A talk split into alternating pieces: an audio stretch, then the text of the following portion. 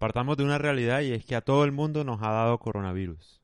Solo que no nos ha dado el coronavirus COVID-19, que ese es el que está ahora como pandemia. Pero a todos nos ha dado el coronavirus más común, que no recuerdo el, el nombre, pero obviamente nos ha dado, que es una gripa.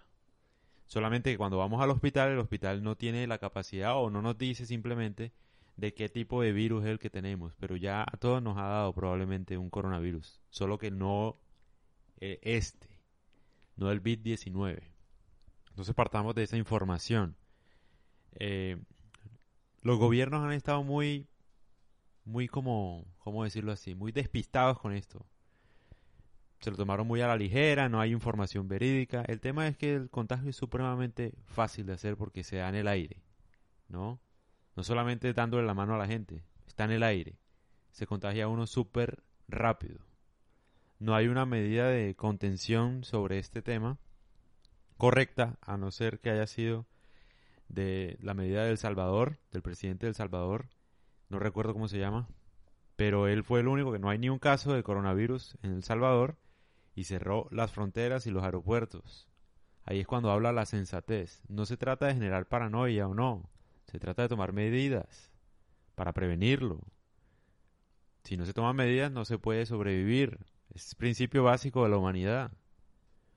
No tomárselo a la ligera. Entonces, el, coronavirus en sí mismo no es mortal, o sea, se muere muy poca gente. Pero hay cierta, cierto mito con respecto a que solamente mueren los ancianos. No mueren los ancianos solamente, muere la, mueren los ancianos pero porque ya tienen enfermedades, ¿no? No porque sean de edad, sino porque tienen enfermedades ya. Haz de, cuenta, no sé, hipertensión, obesidad, diabetes. No mueren por la edad, mueren por esas enfermedades que ya tienen. Entonces, mírate el riesgo de cómo está, por ejemplo, Estados Unidos, por ejemplo, donde todo el mundo es obeso. O, o, en general, la población en general, porque casi nadie tiene buena salud. Entonces ahí es donde el riesgo es inminente. La otra cosa es, a la gente no la pueden atender en los hospitales, por ejemplo, si hay 200 casos al día. Colapsan los hospitales. Y a ellos les toca decidir qué persona sobrevive y qué no. Y van a elegir a la gente más joven. Entonces no es que mueran los viejos, es que no los van a atender. Precisamente por eso, porque van a preferir atender a alguien que tenga más probabilidades de vivir más tiempo que una persona de edad. Entonces partamos de esos mitos. Sobre la vacuna, no va a haber vacuna por el momento. Ni en ni en un año. Bueno, decían que 12, de 12 a 18 meses, pero puede durar años en encontrar una vacuna. ¿Por qué? La explicación es muy sencilla, por el mismo proceso de encontrarla.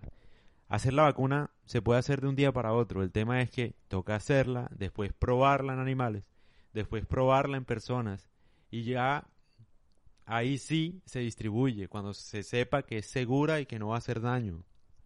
Porque el tema de las vacunas es ese puede curarte una enfermedad o puede traerte otra o puede, no sé, afectarte otra cosa y la idea es hacerla segura.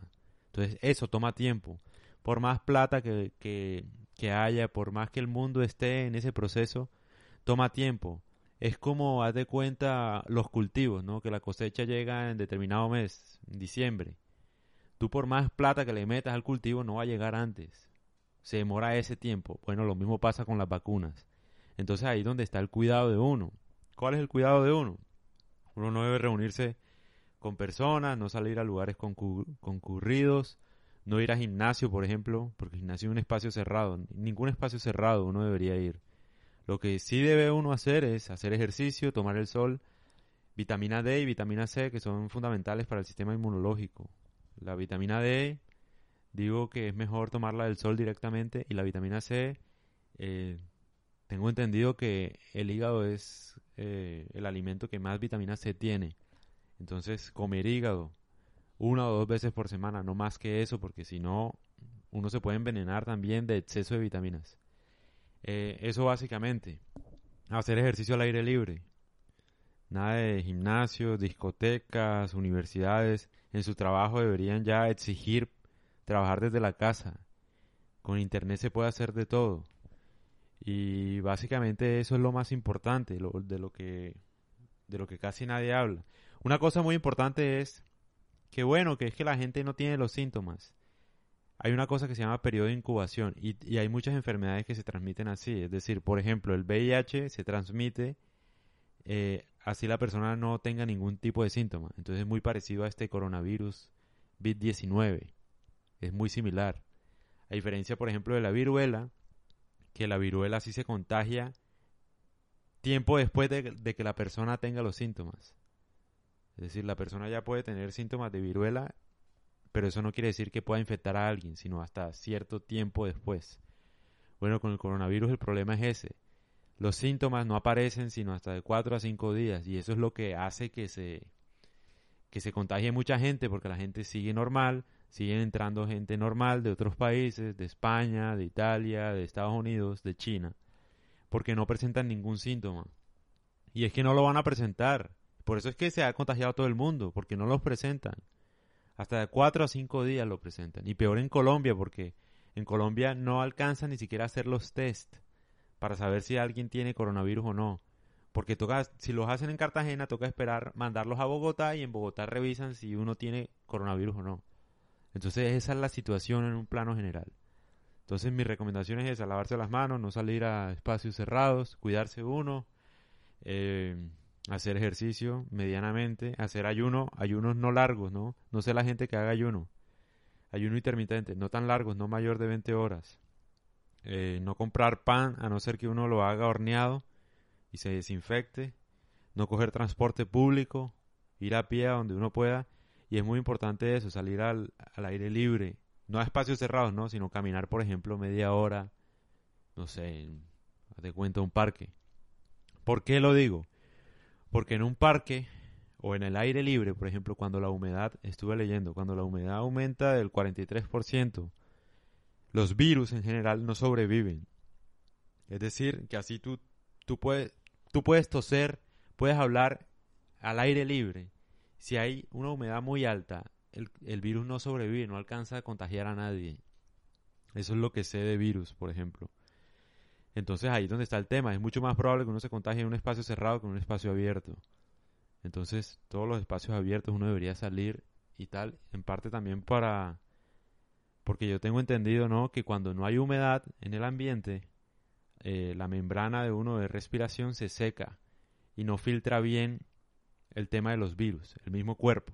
Entonces, es muy importante, no sé, no sé si hay estructuras que tengan un control de la humedad del edificio. Los hospitales deberían tener eso. En parte porque entre más humedad hay menos propagación de un virus. Y eso es todo lo que sé, esa es toda la información sensata. Trabajar desde sus casas, no alarmarse.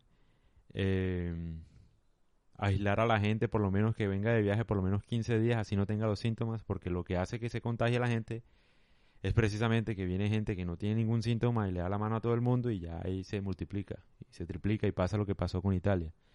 Lavarse las manos, tomar el sol, comer hígado, carne, eh, y básicamente eso. Los tapabocas, hay un tema con los tapabocas es bueno tener su tapabocas, pero la gente piensa que teniendo el tapabocas ya se sanó, no le va a contagiar. Y no, un tapabocas dura 24 horas, creo, el uso, su eficacia, ¿no? Y el tema también del tapabocas es, es que es mejor que lo use ya la gente enferma a que lo use todo el mundo porque se necesitan tapabocas para los médicos que van a atender a la gente. Entonces, eso es todo. Creo que dije todo lo de prevención, todo lo de las vacunas, todo lo que está pasando y las medidas. Otra cosa es, no esperen mucho del gobierno, eso depende más de cada uno y de los cuidados de cada uno.